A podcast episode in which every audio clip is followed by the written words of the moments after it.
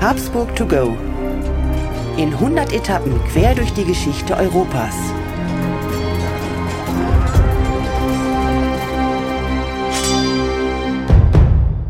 Hallo und herzlich willkommen bei Habsburg to go, der etwas andere geschichtliche Reisebericht. Wir reisen auf den Spuren der Habsburger und wir, das sind Markus Knapp und mein Name ist Thomas Krug. Hallo Thomas. Markus, ich grüße dich zum wiederholten Male und heute zur 15. Folge. Wer hätte es gedacht, wir machen jetzt schon die 15. Folge zu einem sehr speziellen Thema, nämlich wir reisen beide ja mit den Habsburgern durch Europa. Na, wir waren ja sogar schon in Mexiko unterwegs und äh, die Geschichten werden immer spannender, habe ich das Gefühl. Und heute bist du mit einer Geschichte dran und mit einem Ort, den du dir rausgesucht hast. Richtig, ja. Wir reisen heute mal wieder nach Wien, genauer gesagt in einen Vorort von Wien. Zu der damaligen Zeit, in der Zeit, über die wir heute sprechen, gehörte es noch nicht zu Wien, ist ungefähr so 15 Kilometer weg von der Innenstadt. Ich rede von Schönbrunn. Und da ist ja, wie du sicherlich weißt, das Schloss schlechthin der Habsburger, Schloss Schönbrunn.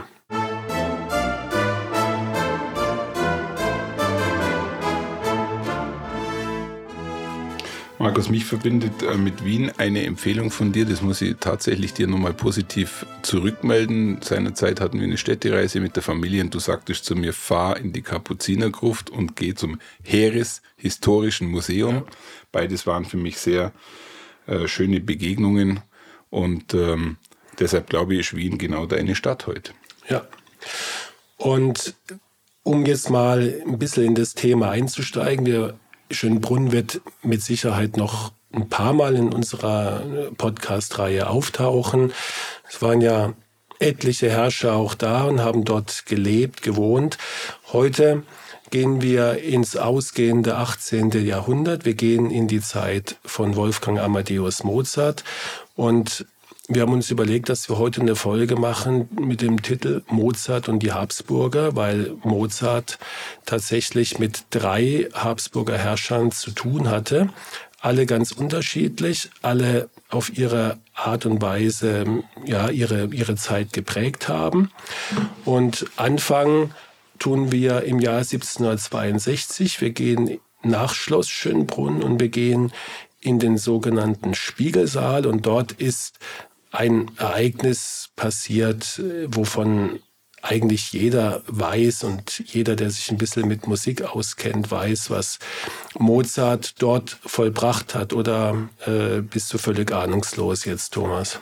Ich muss gestehen, Markus, ich bin nicht ahnungslos. Das Thema Mozart hat mir auch schon ein bisschen beschäftigt und umgetrieben. Auf jeden Fall hat er dort mit seiner Schwester, ich glaube, in seiner Zeit etwas äh, Musikalisches produziert, was seinesgleichen gesucht hat. Genau, Thomas, nämlich am 13. Oktober 1762 haben die Geschwister Mozart, die zehnjährige Mariana und der erst sechsjährige Wolfgang im Spiegelsaal des Schlosses Schönbrunn vor der kaiserlichen Familie auf der Geige und am Klavier gespielt und ähm, haben offensichtlich das, das Kaiserpaar so begeistert, vor allen Dingen äh, den Franz den Ersten, der dann noch wollte, dass der Mozart mit verbundenen Augen spielt, also praktisch blind, ja, einen Vortrag äh, geleistet hat, dass sie die ganze Familie Mozart dort fürstlich belohnt wurde, sowohl was sag mal, Geld anbelangt, sie haben also da ein gutes Honorar gekriegt und auch andere Geschenke und das war sagen wir mal, der Startpunkt von Mozart in der Öffentlichkeit, der Startpunkt seiner riesigen Karriere. Ähm, ich weiß nicht, Markus, ob du gewusst hast, dass das die erste äh, Musikreise war, die der Vater von Mozart mit seinen beiden Kindern durch Europa machte. Und äh, das Interessante ist, er war zuerst bei Ludwig dem 15. zum Vorspielen, danach bei George dem 5. in England und zum Schluss der Reise hat er noch beim Kaiser äh, beim kaiserlichen Paar in Österreich, sprich Wien, vorgespielt. Er war Richtig. ein Superstar, damals schon mit sechs Jahren. Richtig. Und dafür gesorgt hat sein Vater, ja, der, das muss man sagen, das Talent von seinem Sohn erkannt hat, gefördert hat natürlich auch, der selber auch, wie wir wissen, unzufrieden war mit seiner Stellung. Er war in Salzburg beim Erzbischof äh, angestellt. Er kam mit diesem Mann nicht zurecht und auch mit seiner, mit seiner Stellung. Es war so ein Mensch, der hm, vielleicht auch gedacht hat, ich hätte mehr erreichen können im Leben. Ja. Und ähm, dann seinen wahnsinnigen Ehrgeiz auf seine Kinder übertragen hat und das in aller Konsequenz gefördert hat. Und ja, ähm, er hat diesen, diese Termine arrangiert und hatte dann auch eben entsprechenden Erfolg. Ob er dann angehalten hat und wie das weitergeht, das ist ja unter anderem Thema dieser Folge, Thomas. Ja, Markus, wir sind jetzt in dem Spiegelsaal und äh, hatten jetzt hier schon die erste Begegnung mit äh, Habsburgern. Aber vielleicht kannst du uns nochmal das Ganze in den Kontext unserer Grundsatzfrage stellen. Was hat es denn wirklich nun mit den Habsburgern zu tun und mit unserem Mozart?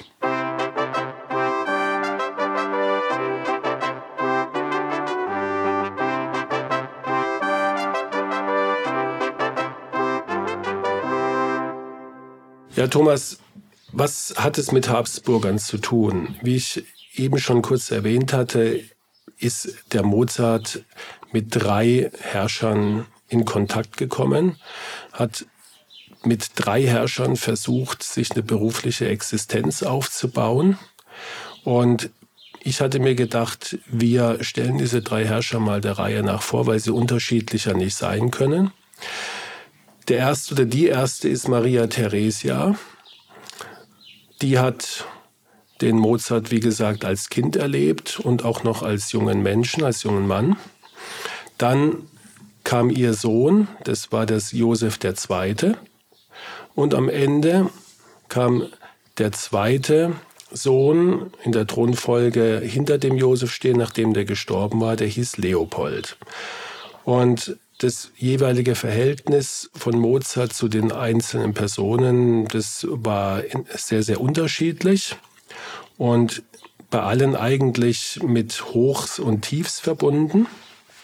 Und ich würde sagen, dass wir mal mit, dem, mit der ersten Person anfangen. Lass mir mal die Steffi was über Maria Therese erzählen. Einverstanden? Ja, absolut. Maria Theresia gilt uneingeschränkt als die bedeutendste weibliche Person der Habsburger Dynastie. Sie wurde 1717 in Wien geboren und starb dort 1780. Als älteste Tochter von Karl VI. war sie eigentlich nicht für den Thron vorgesehen. Mit Ausbleiben eines männlichen Nachfolgers stellte man sich jedoch zunehmend darauf ein, dass Maria Theresia als erste Frau Regentin des Habsburger Reichs werden würde – mit dem Tod ihres Vaters 1740 und mit Hilfe der sogenannten pragmatischen Sanktion übernahm sie dann tatsächlich den Thron. Vier Jahre vorher hatte sie bereits ihren Ehemann Franz Stephan von Lothringen geheiratet. Er war schon als Jugendlicher an den Wiener Hof gekommen und systematisch zum Schwiegersohn aufgebaut worden. Aus dieser Liebesheirat sollten 16 Kinder entstehen – davon erreichten zehn das Erwachsenenalter. Von Beginn an musste sie in diversen kriegerischen Auseinandersetzungen um den Fortbestand der Habsburger Monarchie kämpfen. Mit Ausnahme des aufstrebenden Preußens konnte sie alle anderen politischen Gegner militärisch in Schach halten. Neben ihren staatlichen Verpflichtungen verfasste die Grand Dame der Habsburger zeitlebens zahlreiche Reformen und kümmerte sich um Kunst und Kultur an ihrem Hof. Bis zum heutigen Tag wird sie in Österreich verehrt. Ihr riesiges Denkmal an der Ringstraße ist unübersehbar und manch ein Wien-Besucher bleibt ehrfurchtsvoll davor stehen. Markus, die Maria Theresia ist wirklich eine außergewöhnliche Regentin, die nicht nur viele Kinder auf die Welt gebracht hat, sondern, glaube ich, in ihrer Regierungsform durchaus Durchsetzungskraft hatte. Und sie hat es, glaube ich, auch nicht einfach gehabt in ihrer Zeit. Aber vielleicht kannst du uns einmal in dem Kontext diese pragmatische Sanktion erklären, die sie ja auch meines Wissens gegenüber den Kurfürsten versucht hat durchzuboxen. Oder hat sie es geschafft? Ja, auch geschafft hat. Sonst wäre sie ja nicht Nachfolgerin geworden. Und, und ursprünglich war ja ähm, nicht geplant, dass sie Herrscherin wird. Sie ist auch nicht so erzogen worden. Sie wurde, ähm, man hat halt gedacht, na ja, der Karl VI., ihr Vater, der wird schon noch ein paar Söhne zeugen, was dann nicht der Fall war. Und irgendwann, als man dann gemerkt hat, Mensch, das könnte knapp werden mit der männlichen Nachfolge, hat man dann Maria Theresa tatsächlich auch auf den Thron vorbereitet. Die bekam ja dann intensiven Sprachunterricht und diplomatischen Unterricht. Und das war ja eine, eine unglaublich harte Ausbildung, was so ein Thronfolger damals äh, zu absolvieren hatte. Und damit es reibungslos abläuft, hatte der Karl VI. aber schon unabhängig davon, äh, man meint immer, das war nur wegen Maria Theresia, sondern unabhängig davor schon sozusagen eine, eine Sanktion entworfen mit dem Ziel, dass, dass eigentlich das Habsburger Reich nicht mehr geteilt werden sollte und dass natürlich das Habsburger Reich ähm, in den Händen der Habsburger bleibt. Ja, und nicht wie in anderen, wir hatten schon bei den Wittelsbachern äh, in unserer Folge, ja, wir haben das in, in Frankreich gesehen und ähm, wir haben das in anderen Dynastien gesehen, in England.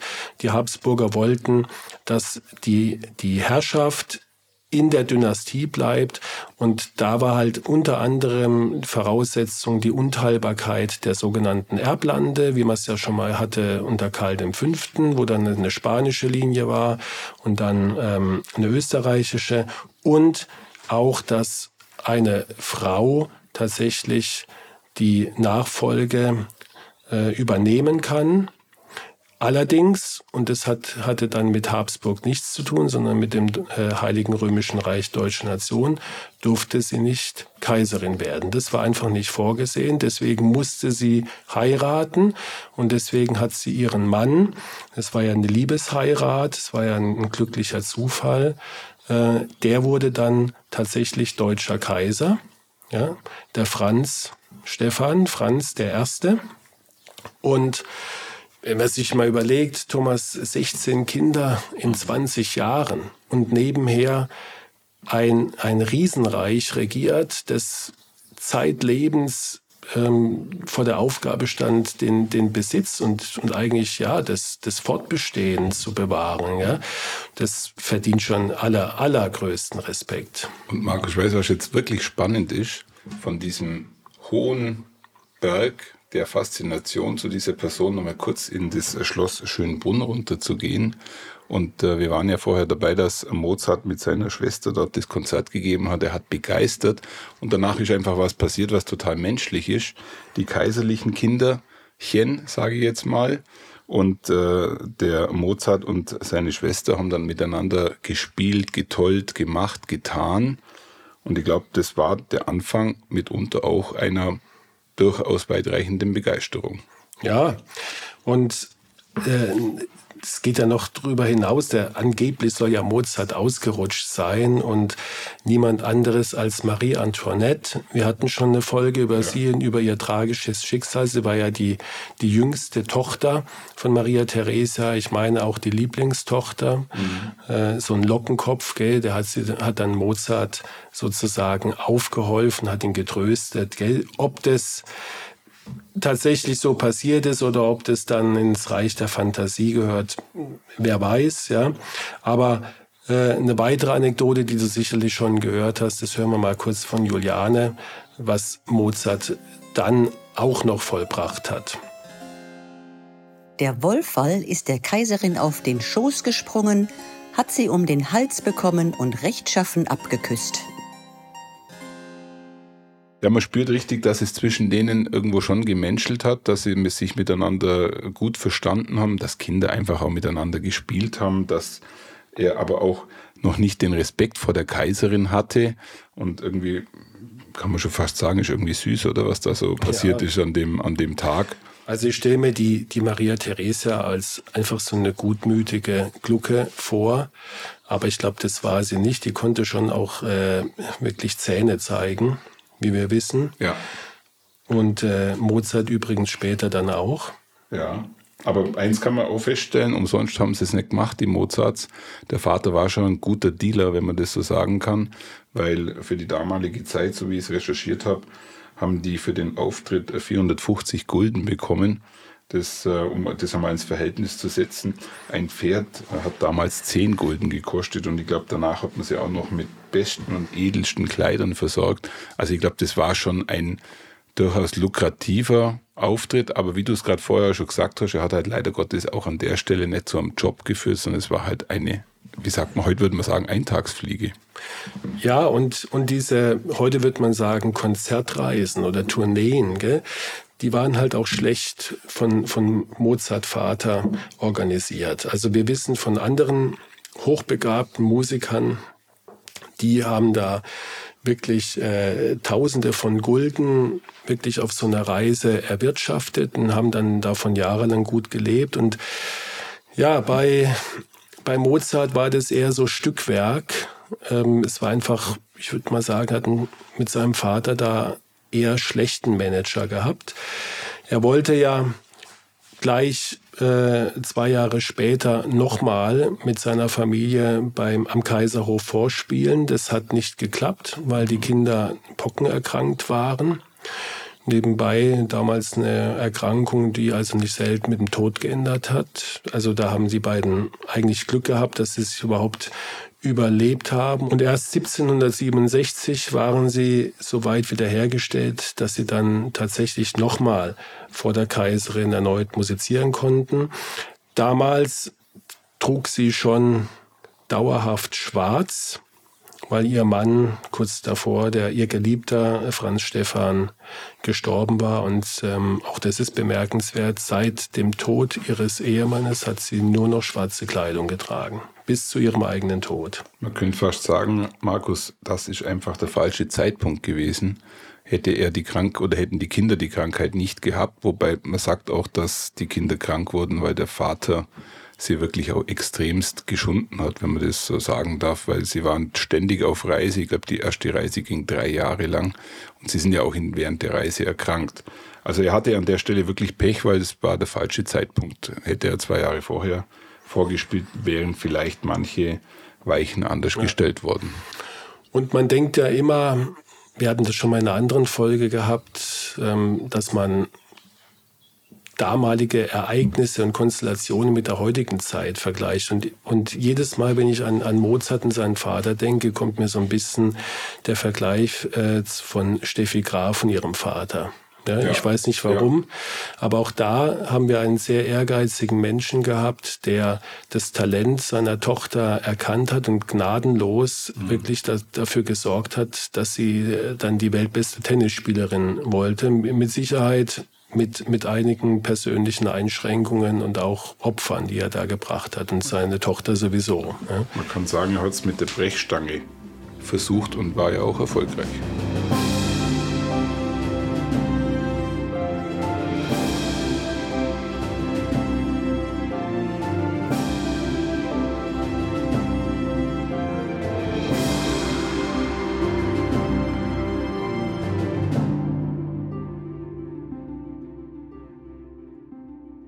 Naja, also der Hype um Mozart bei Maria Theresia, wenn es je einer gewesen sein sollte, als er da als kleiner Bub vor ihr gespielt hat, der war dann später nicht mehr reproduzierbar.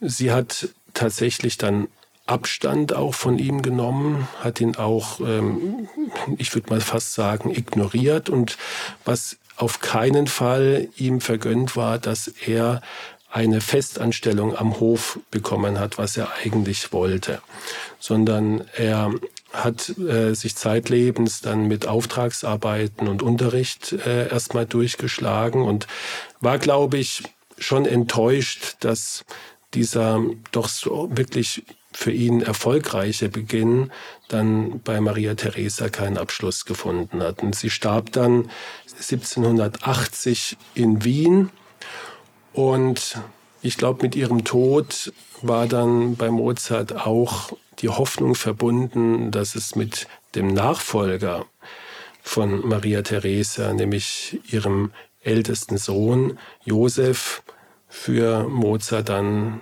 zumindest beruflich bergauf geht. Und damit sind wir bei der zweiten Vita des heutigen Tages und ich freue mich auf die Ausführung von Steffi zu Josef II. Ähnlich wie bei ihrem Vater mangelte es Maria Theresia eine ganze Weile an einem männlichen Nachfolger. Als am 13. März 1741 endlich ein Knabe auf die Welt kam, war der heiß ersehnte Sohn Josef mehr als willkommen. Viele Feinde und zahlreiche Fürsten hatten bereits auf ein Ende der seit Jahrhunderten bestehenden Habsburger Herrschaft spekuliert.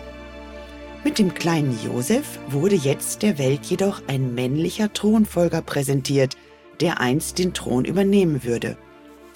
Wie so oft bei einer solchen Konstellation wurde der kleine Prinz zu einem verwöhnten Kind und sowohl von der Mutter als auch von der gesamten Hofgesellschaft vergöttert und verhätschelt.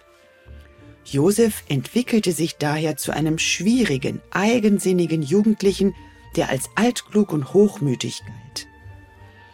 1765, nach dem Tod seines Vaters, ernannte Maria Theresia Josef zum Mitregenten. 15 Jahre sollten sie gemeinsam das Habsburgerreich führen. Es war ein kompliziertes Mutter-Sohn-Verhältnis. Josef hatte keine richtige Macht und wurde in seinem Reformeifer regelmäßig von seiner Mutter ausgebremst. 1780, nach dem Tod von Maria Theresia, konnte er seine lang gehegten Pläne endlich umsetzen. Eine Auflistung seiner umfangreichen Reformen würde hier zu weit führen. Beispielhaft jedoch und für diese Folge auch relevant seien die Wirtschaftsreformen genannt, die zu einem enormen Aufschwung von Handel und Gewerbe führten. Das dadurch aufstrebende Bürgertum sorgte unter anderem für eine kulturelle Blüte, wovon wiederum Mozart als freischaffender Künstler profitierte. Als Joseph II. 1790 mit erst 50 Jahren starb, erlosch auch die josephinische Ära. Anerkennung und Ruhm sollten dem zu Lebzeiten vom Volk nicht geliebten Kaiser erst nach seinem Tod vergönnt werden. Also ich glaube, die Zeit mit Joseph II. kann man in keinster Weise mit der Zeit seiner Mutter vergleichen. Es war für Mozart etwas besser, oder?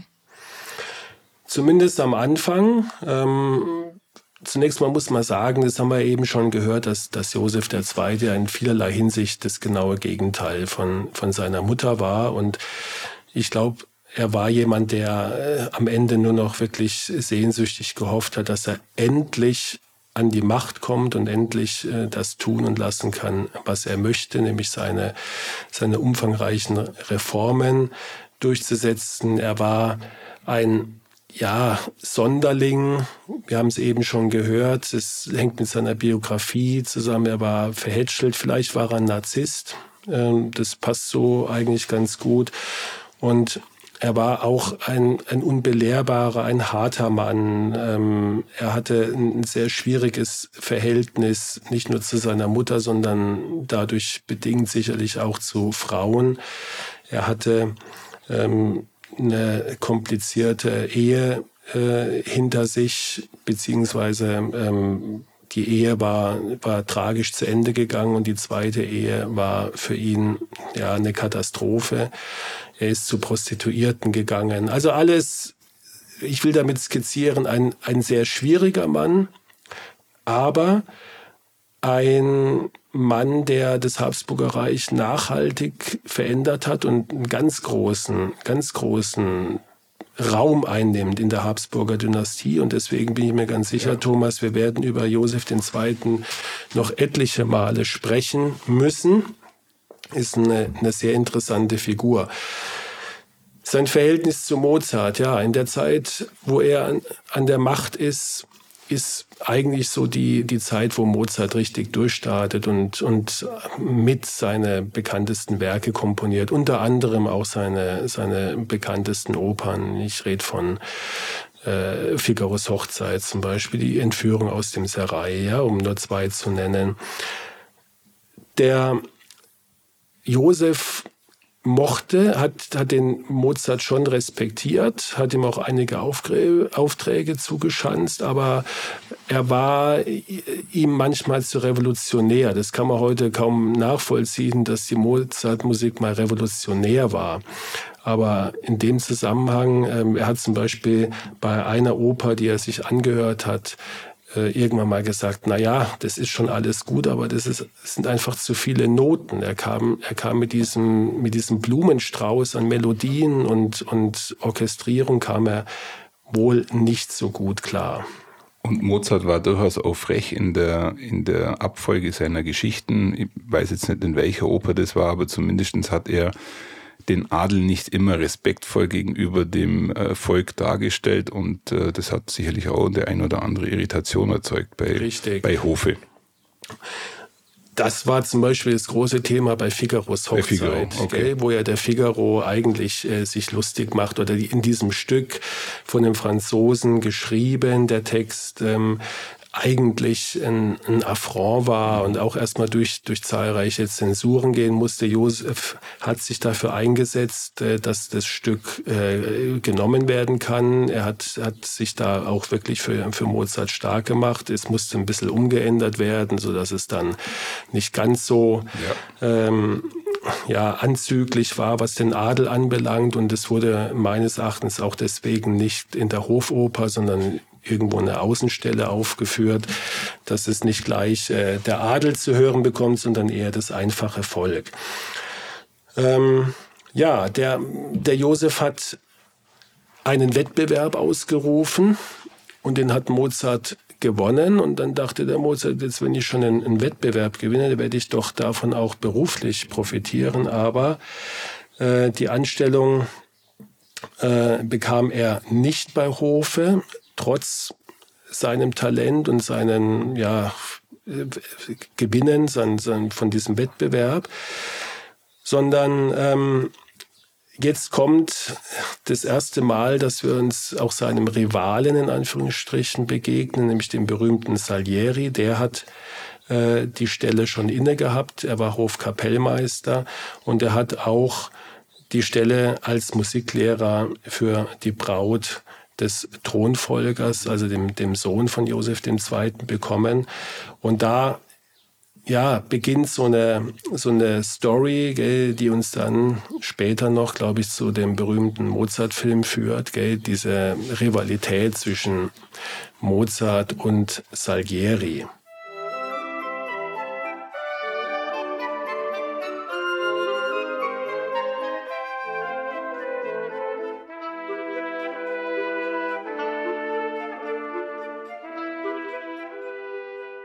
Markus, bevor wir in die dritte Vita einsteigen, würde ich gerne mit dir über das Talent Mozart mal ganz kurz sprechen, damit man das ins richtige Verhältnis setzt. Ähm, ich habe gelesen, dass Mozart eine Oper teilweise in zwei Monaten geschrieben hat und äh, Sonaten hat er mal schnell, äh, wenn es sein muss, an einem Tag runtergeschrieben. Also der hat Musik produziert, wie andere heute E-Mails schreiben. Ist das richtig? Ja. Und ähm, ich glaube, die Geschwindigkeit, mit der er komponiert hat, ähm, ist, ist bis heute unerreicht. Mhm. Und das geht eigentlich nur so, dass, dass Mozart diese Musik sich nicht in irgendeiner Form ausgedacht hat. Also, dass man sich jetzt so hinsetzt und denkt, wie mache ich jetzt denn mal hier die Melodie, sondern er hatte die gesamte Oper im Kopf.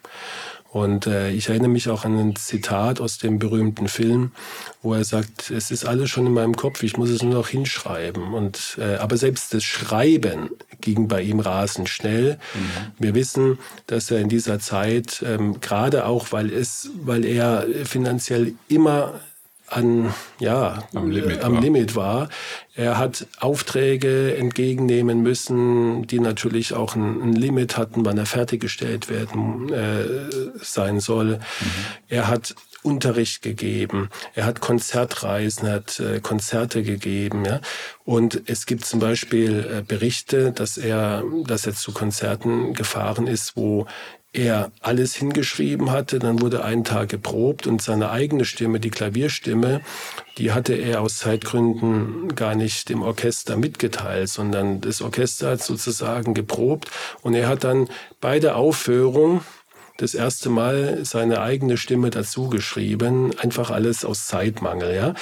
Und das zeigt, der Mann war unter Dauerstress unter Dauerdruck. Er hat sicherlich nicht gesund gelebt. Er hat nächtelang mhm. durchgearbeitet. Er war äh, dann anschließend noch äh, ordentlich ein Zechen oft. Ja.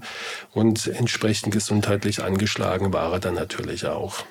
Und so kommen wir jetzt in den letzten Lebensabschnitt und den dritten Habsburger Herrscher, den er mehr oder weniger erlebt und begleitet hat. Ja, ähm, vielleicht noch abschließend zu Josef, wenn du es mir gestattest, ja. Äh, dass wir da einfach noch einen Punkt setzen. Ja, also um es auf den Punkt zu bringen, der Josef hat dem Mozart nur in Anführungsstrichen eine Anstellung als Hofkompositeur gegeben. Das heißt, er durfte dann immer wieder äh, Werke ähm, gegen Bezahlung entwerfen und, und auch aufführen, aber äh, diese tolle Stelle und auch die mit, mit sehr viel Renommee verbunden war, die, des Hofkapellmeisters, die hat Zeit seines Lebens Salieri behalten und es wurde auch keine zweite, was Mozart wollte, eingerichtet, sondern er stand dort immer im Schatten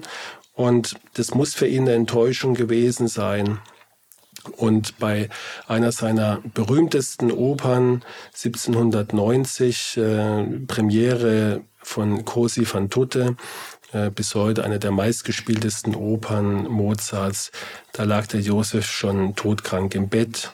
Er hatte meines Erachtens Tuberkulose und ist dann ein paar Wochen später gestorben und damit war diese, ja, diese Beziehung wurde dann jäh unterbrochen und dann kommt der Nachfolger und den dritten Habsburger mhm. im Bunde stellt uns die Steffi wieder vor. Ja. Leopold II. war der dritte Sohn von Maria Theresia und damit Bruder von Joseph II. Er war ebenfalls ein reformbereiter Herrscher. Als Pietro Leopoldo übernahm er nach dem Tod seines Vaters Franz Stephan die Herrschaft im Großherzogtum Toskana und regierte dort sehr erfolgreich. Nach dem unerwartet frühen Tod seines Bruders folgte er ihm als Herrscher und Kaiser nach. Er starb aber ebenfalls schon anderthalb Jahre nach seiner Thronbesteigung, hinterließ jedoch 16 Kinder, die die Habsburg-Lothringische Dynastie fortsetzten. Seine strenge Mutter kritisierte ihn zeitlebens wegen seiner Nachlässigkeit in seinem Auftreten sowie für seine Abscheu vor dem Zeremoniell. Leopold galt als volksnah, unkompliziert und sprach breitesten Wiener Dialekt. Allerdings wurde er auch als sehr intelligent beschrieben, mit großen Interessen auf dem Gebiet der Naturwissenschaften und der Technik. In seiner kurzen Regentschaft musste er sich zahlreicher Aufstände im Reich erwehren und passte zahlreiche Reformen seines Bruders an. Mit nur 44 Jahren starb er plötzlich und unerwartet 1792. So eine weitere interessante Habsburger Persönlichkeit. Aber die spannende Frage für heute wird sein, wie erging es in unserem Mozart dann mit Leopold? Ja, unterm Strich nicht viel besser, ich würde sogar sagen schlechter. Der Leopold hat ja erstmal politisch einiges, was seinen Bruder anbelangt, rückgängig gemacht. Er war nicht so der Reformator wie Josef II. Er hat das alles sehr besonnen gemacht. Er hatte eigentlich die Toskana sehr erfolgreich regiert. Er hatte aus diesem, aus diesem kleinen Staat, hatte der wirklich ein, ein, ein ordentliches ja, reich gemacht, das auch wirtschaftlich prosperiert hat. Und er hatte seinen, seinen eigenen Stil, hatte seine eigene Politik und er hat in diesem Zusammenhang auch sehr viele Beamte und Vertraute von Josef II. schlicht und ergreifend entlassen.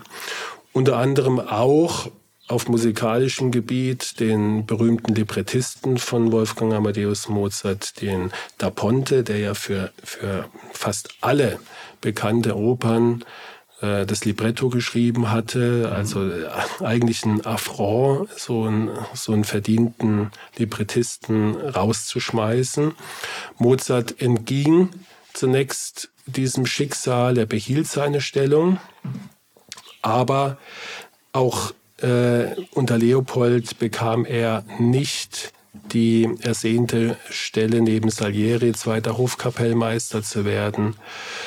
Und auch den Auftrag, die Kinder von Leopold, der hatte nämlich auch 16, ja, also mhm. kaum fassbar, was, was damals Kinder in die Welt gesetzt wurden. Ja. Ähm, er wollte diese Kinder unterrichten, natürlich mit dem Aspekt, dadurch äh, wieder Einfluss zu gewinnen und vielleicht wieder mehr Aufträge und eine bessere Stellung zu kriegen. Er hat da auf diese Anfrage noch nicht mal eine Antwort bekommen, was er eigentlich äh, sehr respektlos ist.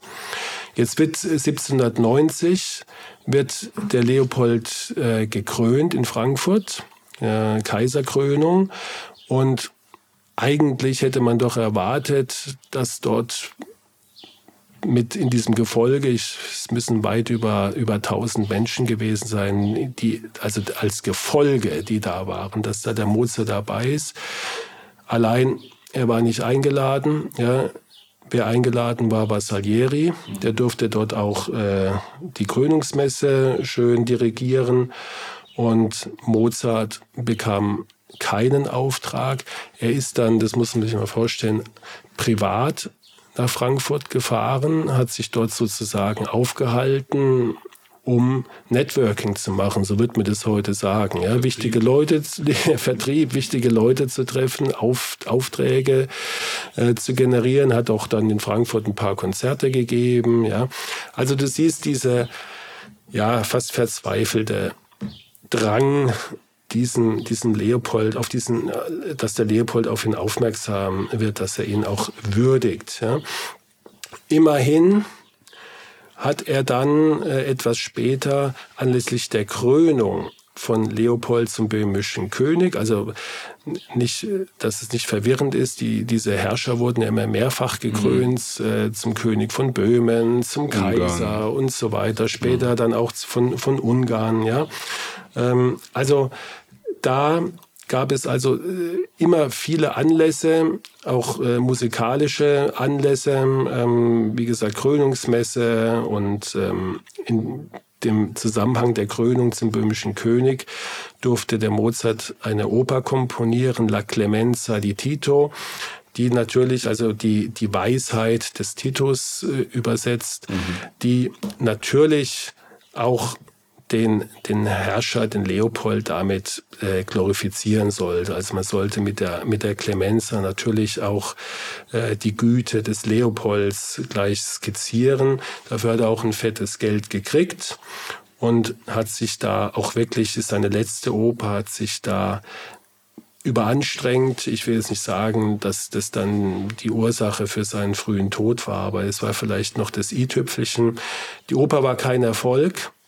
Ähm, auch heute, obwohl sie wunderschöne Arien hat, also ist, äh, ist eine, eine wunderschöne Oper, aber auf dem Spielplan im Vergleich zu den anderen eher selten zu finden und musste überlegen, der Kaiser Leopold war bei der Premiere, obwohl es ja seine Oper für ihn komponiert war, er war noch nicht mal anwesend. Er hat einfach kein Interesse an Mozart gehabt. Und um dem Ganzen noch im wahrsten Sinne die, die Krone aufzusetzen, äh, hat dann Salieri bei, der, bei dem feierlichen Aufzug des neuen Königspaars durfte Salieri als Hofkapellmeister im Prager Veitsdom wieder dirigieren und Mozart, äh, ja, so wird es überliefert, saß zu der Zeit in der Kneipe und hat seinen Frust runtergetrunken. Ja, den ja, kann man, glaube ich, nachvollziehen, oder? Ich glaube, ähm, mehr Demütigung geht nicht.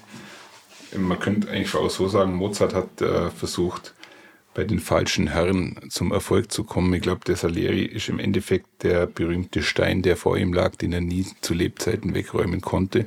Ich glaube, es war dann doch auch so, dass alles, was er komponiert hat, auch wenn es Auftragsarbeit war, er, er musste es ja ihm vorlegen, denke ich. Und wenn es ihm gefallen hat, dann hat er es durchgelassen zum, zum äh, dem Habsburger, dem Betreffenden. Wenn nicht, dann muss dann hat er ihn wieder zurückgeschickt. Also wie wenn du eine Präsentation machst und du sprichst bei ihm vor und er sagt dann nüchtern zu dir und du bist genial. Äh, das ist leider eine Themenverfehlung. Mozart, gehen Sie nochmal in Ihr Kämmerchen und ja. machen Sie es nochmal. Ja. Harte Nummer.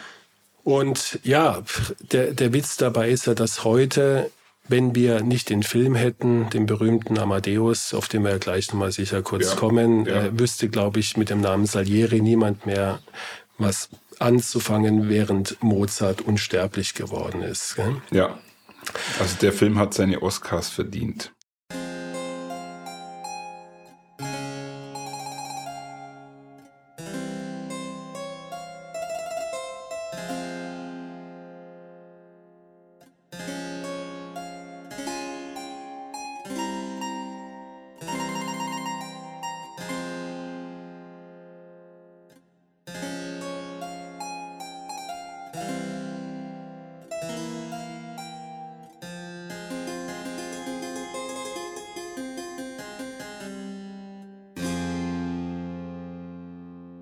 Ja, Thomas, ähm, ich glaube, wir haben jetzt heute wenig Zeit, um über die Zeit zu sprechen. Ja? Aber wir wollen doch ganz kurz, vielleicht nur ein paar Sätze. Gell? Wir sind, wir beginnen Mozart ähm, mit mit Mozarts Geburt äh, 1756 und das ist immer noch die Zeit des Rokokos. Ja? Maria Theresia, wir haben kurz skizziert, ähm, sie ist eigentlich noch äh, fast absolutistisch regierend. Ähm, sie hat diese Konflikte mit den Fürsten in Deutschland, die an, an ihr Reich wollen, an ihr Leib und Leben. Wir haben die, den großen Konflikt, den wir sicherlich noch mal in einer anderen Folge skizzieren werden, mit Friedrich dem Großen. Ähm, wir haben die Zeit der, der rauschenden Bälle, der Perücken, ja, dem ganzen Pomp. Gell? Und dann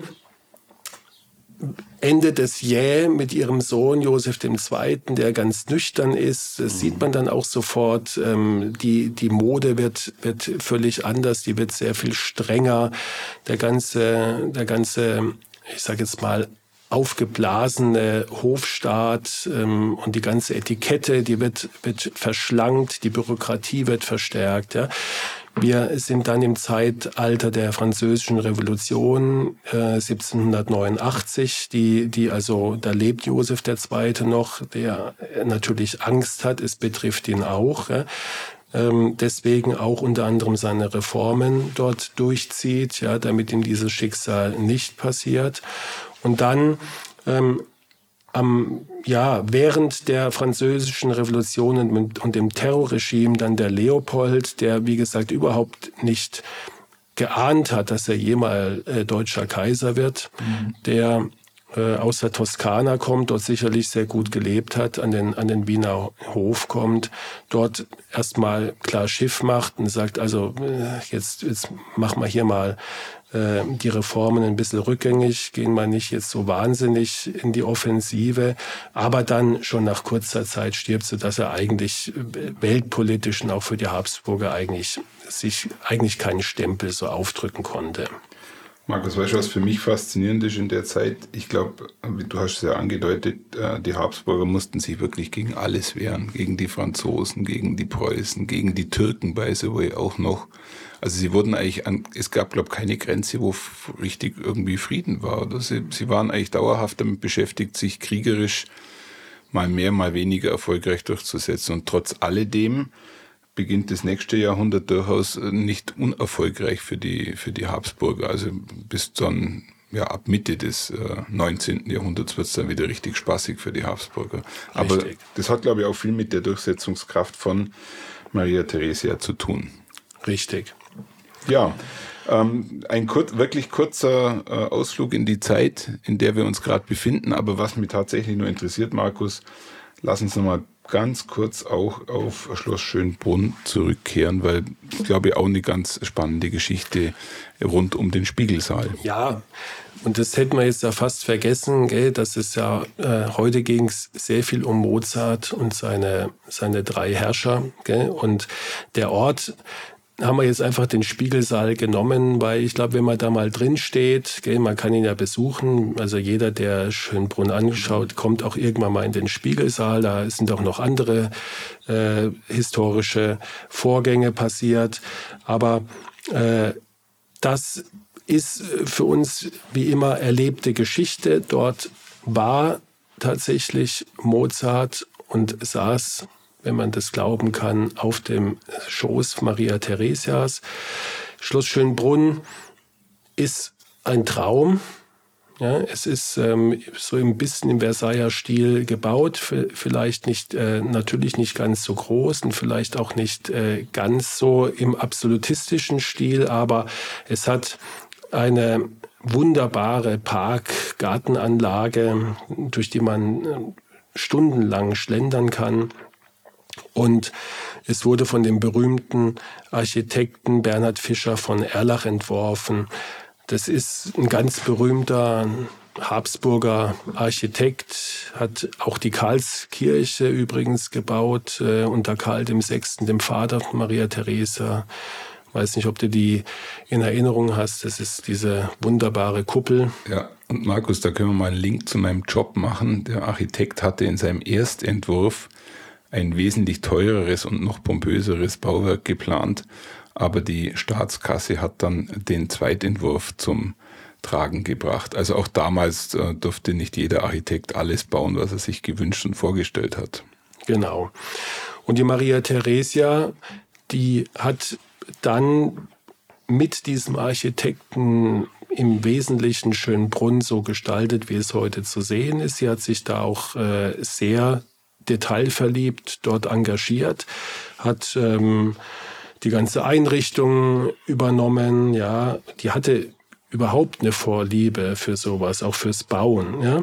Im Gegensatz zu ihrem Mann, der konnte damit gar nichts anfangen, der konnte auch mit dem Schloss nichts anfangen und die von ihr gestalteten Räumlichkeiten hat er im Grunde genommen fast nie gesehen. Der ist dann nach zwei Nächten, äh, ist der geflohen sozusagen. Ich, ich frage mich dann zwar, wie die zwölf Kinder oder wie viel es waren gezeugt werden konnten, aber vielleicht kriegen wir das nochmal irgendwann raus. Jedenfalls, es war nicht so pompös wie Versailles, aber es reicht.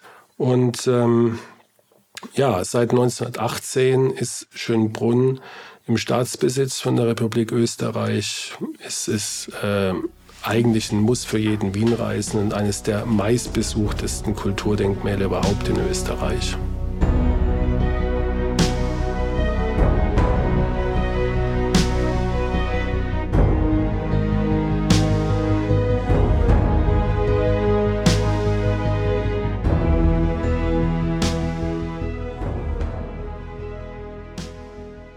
Markus, wir nähern uns einer würde ich sagen, außergewöhnlichen Folge. Das sieht man schon an der Länge. Aber ich hoffe, die Geschichte ist so spannend, dass die meisten noch mit dabei sind jetzt. Und vielleicht können wir die Folge damit abschließen, dass wir noch ein bisschen so äh, die ein oder andere Anekdote austauschen. Wir hatten ja schon öfters über den Film gesprochen. Ich denke, ja. der muss man empfehlen, den muss man eigentlich gesehen haben, wenn man ein bisschen äh, sich für Filme begeistert. Mir fällt gerade momentan ein Musikvideo von Falco ein, Rock Me Amadeus. Das ja. finde ich hervorragend. Ja, das bringt eigentlich auch diese Persönlichkeit äh, wirklich auf den Punkt irgendwo. Und Falco war ja sicherlich ja. jetzt auch ein ganz normaler Typ, aber in seiner Art in gewisser Weise auch genial. Also ich glaube, Mozart treibt wirklich ganz, ganz viele auch heute noch um. In jedem Fall. Ich glaube, ähm, das, das Falco-Video wäre ohne den Film nicht möglich gewesen. Das ja. baut ja da drauf ja. auf. Und also Milos Forman 1984 war es, glaube ich, ich glaube neun Oscars. Ein, also für mich, äh, Thomas, unter den Filmen, die ich in meinem Leben gesehen habe, unter den Top 3. Mhm. Mhm. Vielleicht sogar unter den Top 1. Ja? Sehe genauso. Weil er diesen, diesen Mozart, den wir so kannten vorher mit Mozartkugeln und diesem Salzburger Kitsch und so weiter, ähm, eigentlich, eigentlich entmystifiziert hat und ein ganz anderes Bild, vielleicht übertrieben, ja, wir wissen es nicht, aber ich glaube, das ist so wie, wie Vormann in seinem Film ihn darstellt, als Revoluzer, als äh, unkonventionell, auch als, was wir vorhin gesagt haben, als, als jemand, der sich überfordert, der, ähm, äh, ja, einfach verrückt war im positiven ja. Sinne so wird er dargestellt und wenn man den Film gesehen hat, und ich bin mir sicher, fast jeder hat ihn schon gesehen, dann äh, weiß man, das war ein Genie, ein wirklich einzigartiges Genie, der aber und ich glaube, das ist heute auch rausgekommen, ein, schwieriges Leben hatte und, und von, seiner, von seinem Talent